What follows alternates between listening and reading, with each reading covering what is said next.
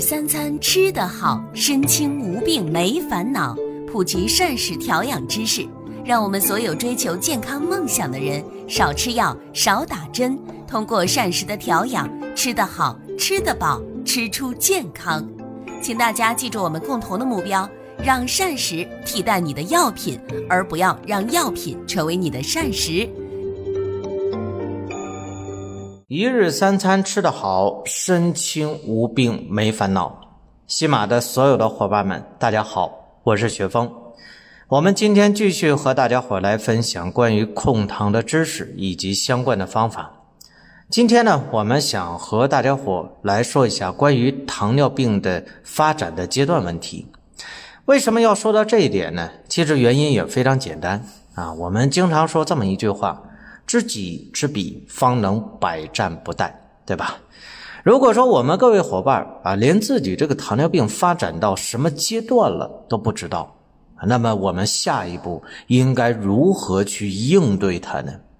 有很多伙伴在得糖尿病之后会非常害怕啊，但是也仍然有很多伙伴在得糖尿病之后，可能说几年了，甚至说十年以上了，仍然对自己的疾病是满不在乎。啊，为什么呢？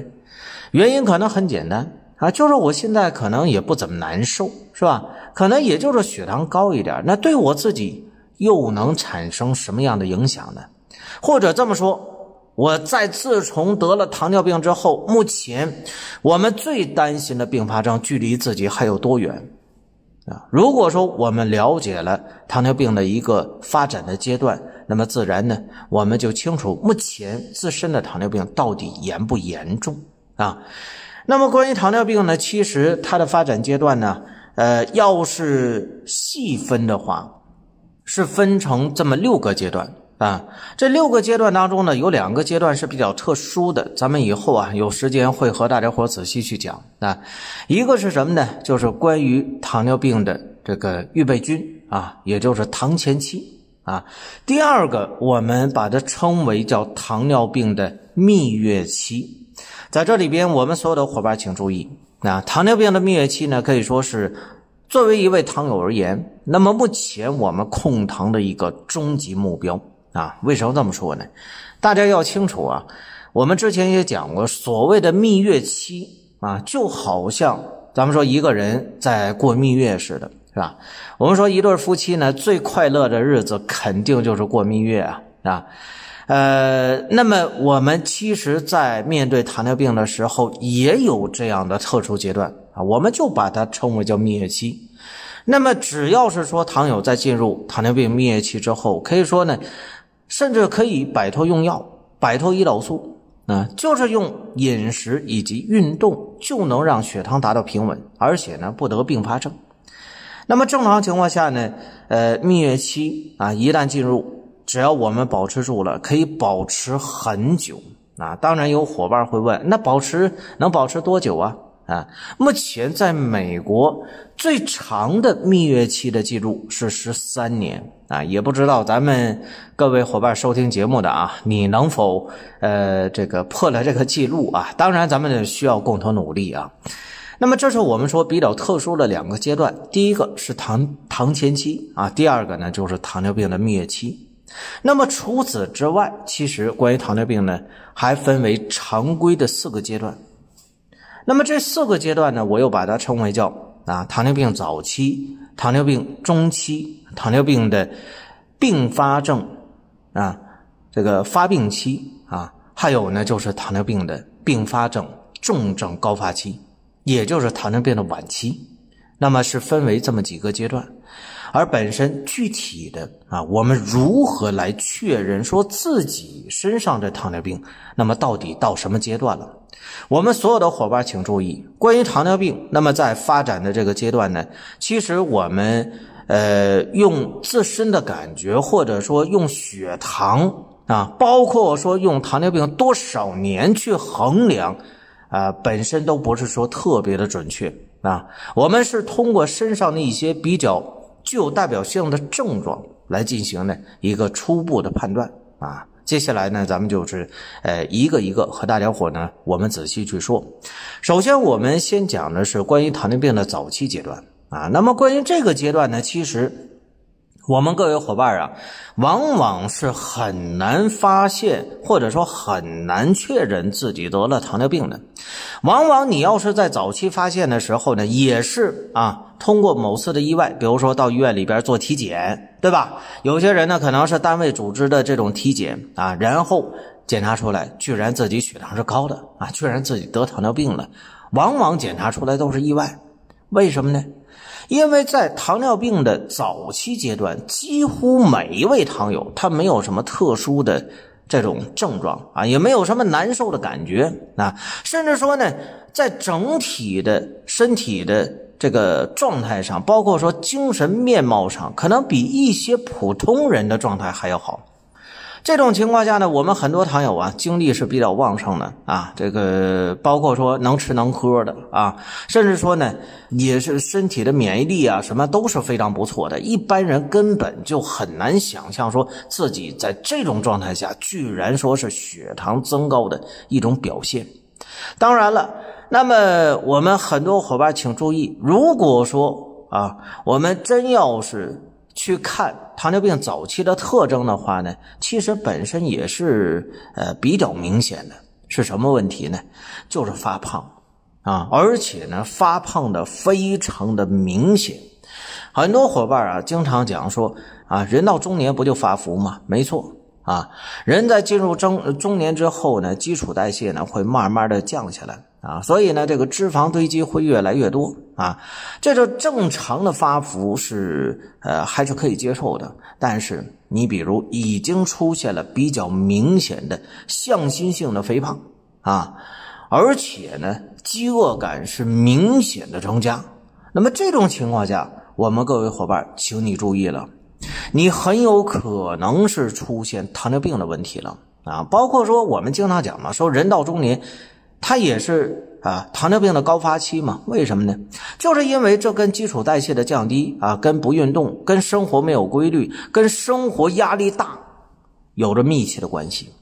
所以，当我们个糖友呢，大家请注意啊，如果说你真的啊发现了自己呢最近胖的厉害啊，能吃的厉害，最好我们到医院里边做一下糖筛查啊。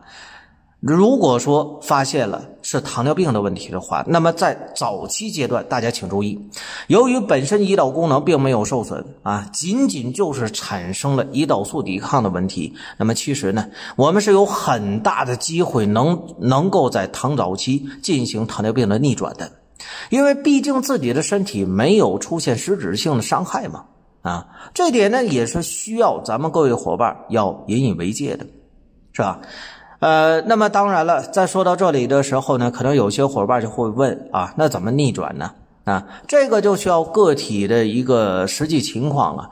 呃，我们要根据不同的人、不同的年龄、身高、体重啊，包括说呢，呃，自身的一个实际的身体情况啊，那么进行一个系统的调整啊。主要目的呢，就是为了减轻胰岛素抵抗，从而真正的逆转血糖。啊，这是有机会的，而且机会也是最大的一个时期啊！在这里边呢，也是提醒咱们所有的伙伴们啊，如果现在真的就是属于这种呢糖早期的症状的话，那么你可以加我的微信，是吧？然后呢，我们仔细来了解啊，然后呢，我们啊，真正的通过系统的控糖方法，那么是有很大的机会彻底的逆转糖尿病的。啊，这是给大家伙咱们做的提示啊。那么除此之外，就是糖尿病在进入中期啊，在进入中期之后啊，其实这个阶段呢，我们也是有机会逆转的。但是啊，糖尿病本身也是进一步的发展了。为什么呢？因为出现了三多一少的症状。呃，在这里边呢，咱们也是说一句题外的啊，如果我们各位伙伴你感觉啊。听这档节目的时候呢，确实对于控糖有所收获的话，不要忘记了点击节目旁边的免费订阅的按钮啊。好了啊，我们继续啊。那么关于糖尿病在进入中期之后呢，三多一少的症状就比较明显了啊。都是什么呢？一个是吃的多，一个是喝的多啊，再有一个排的多，最后呢就是体重的减少。啊，很多糖友总是问我说：“为什么我有糖尿病，但是我呃不瘦呢？”啊，我经常会告诉他们，因为还没到时候啊。那么如果说糖尿病发展到中期的时候呢，其实。我们身体已经开始出现了一些内耗的情况，包括说，由于呢自己的这个体内的乏糖啊，然后出现了这种脂肪的分解啊，甚至说严重的蛋白质的分解啊。我们到医院里边去检查血常规的时候，会发现可能酮体会上来啊，甚至说呢可能嘌呤啊、尿酸是吧？这些指标呢可能都会上来，呃，包括说血脂啊、低密度脂蛋白呀，都会指标都会不正常。为什么会这样呢？就是因为其实体内此时已经是啊出现了内耗的状态了，但是这种情况下，如果我们去查胰岛功能仍然没有受损的话，那基本上我们还是有机会逆转的啊。这是我们说的糖尿病的中期。那么再往下发展，这种情况下呢，一般我们糖友就会出现并发症了啊，但是往往都不太严重。啊，那么这种不严重呢，恰恰也是有很多的糖友会麻痹大意啊，但这也是很危险的啊。你比如说会出现什么症状呢？我们有些糖友会出现皮肤的瘙痒，或者说呢脚部的爆皮啊。大家请注意，这个是属于糖尿病足的最早先的异常症状。但是有多少伙伴会因为脚部的异常爆皮啊，就重视这个糖尿病足呢？可能很多伙伴根本就。不会理会，对吧？另外呢，你像眼睛这块啊，视物不清，看东西模糊了啊。再有呢，肾脏这块开始出现尿频尿急了，尤其是说晚上起夜可能是要超过四次以上的，对吧？啊，那么包括啊血压的经常的波动，对吧？等等等等。总而言之呢，就是我们其实受到糖尿病的影响已经是很重了。啊，那么身上呢已经出现了异于常人的情况，这些都属于糖尿病的并发症啊。如果我们此时能够及时的注意的话，那么仍然能够及时的控制住并发症啊，而且呢，呃，我们仍然能够很快的进入糖尿病的灭期，让血糖稳定下来，甚至仍然有机会啊进行逆转。或者退一万步讲，至少呢，我们有机会摆脱用药和胰岛素啊，这是我们能做到的。但是如果说再往下发展，这个就严重了啊！就像我刚才讲的，属于糖尿病的晚期。晚期的时候呢，往往会伴随着啊这个并发症的高发，甚至说呢是重症啊。你比如说，我们有一些伙伴已经出现了眼底出血，或者说视神经的萎缩啊。那么甚至说呢，呃，已经是出现了部分的失明啊。另外，我们有些糖友呢，这并发了心血管疾病，你比如说已经是有脑梗了，对吧？到医院里边一做脑 CT，告诉你了有一过性的脑梗啊，或者说心脏都已经上支架了，为什么呢？冠状动脉粥样性硬化。然后呢，还有些伙伴会出现这种脚麻的情况，这叫什么？这叫神经受损。对吧？周围神经受损嘛，这是由于高糖产生的啊，这个糖化血红蛋白的指标的上升，从而呢导致微循环的受阻，最终呢导致了神经的受损啊，出现了这么一系列的问题。当然，再严重的话，那么其实就已经是致命的了，对吧？啊，所以呢，我们各位伙伴，那么我们可以根据自身的糖尿病的。这个一个实际的情况，来最终确定说自己目前糖尿病到底发展到哪一个阶段了。那么在不同的阶段下，我们控糖的一个想实现的目标，肯定啊，它也是有差别的。就像我刚才讲的，如果呢，我们发现，哎，我在确诊糖尿病之后啊，我发现我体重开始增加了啊，那么这种情况下呢，胰岛功能很有可能没有受损。啊，我们及时的控糖呢，咱们的目标是彻底的逆转，啊，那么糖尿病在发展到中期的时候，是吧？我们的终极目标也是彻底逆转，啊，当然这个过程呢，可能呃要比在早期的时候啊，这个要更麻烦一些啊，但是当我们进入糖尿病的并发症的阶段的时候呢，那么我们的目标就已经是变化了。对，一个是合理的引导出糖尿病的蜜月期，另外呢是防止并发症的进一步的恶化，让他们都扼杀在摇篮当中对吧？这是我们的一个目标。但是，如果我们有些糖友并发症已经很严重了，你比如说肾功能衰竭，已经出现了尿蛋白，甚至说已经超过三个加号了，那么此时我们整体的控糖目标，就是为了防止并发症呢不再发展，不至于再致命啊。这是我们在不同的控糖的阶段，咱们要实现的一些最终的一个目标。啊，当然，在任何一个发展阶段，我们都有机会进入糖尿病的蜜月期啊。那么，在糖尿病的蜜月期的情况下呢，可以让自己的血糖平稳，远离并发症的一个伤害啊。这都是我们需要具体问题具体分析的。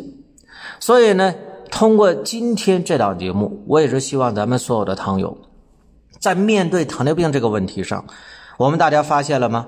你越是等，越是拖。那么其实呢，糖尿病它可不等你啊，它也会慢慢的发展呢，对吧？所以尽早的发现，尽早的控糖，这才是一个我们糖友的最佳选择啊。好了啊，今天呢，我们节目啊，时间的关系就和大家伙说这么多。如果你在收听完这档节目之后，确实有所收获的话，不要忘记了要点击节目旁边的免费订阅的按钮。另外呢，就像我刚才讲的，你想整体的逆转糖尿病吗？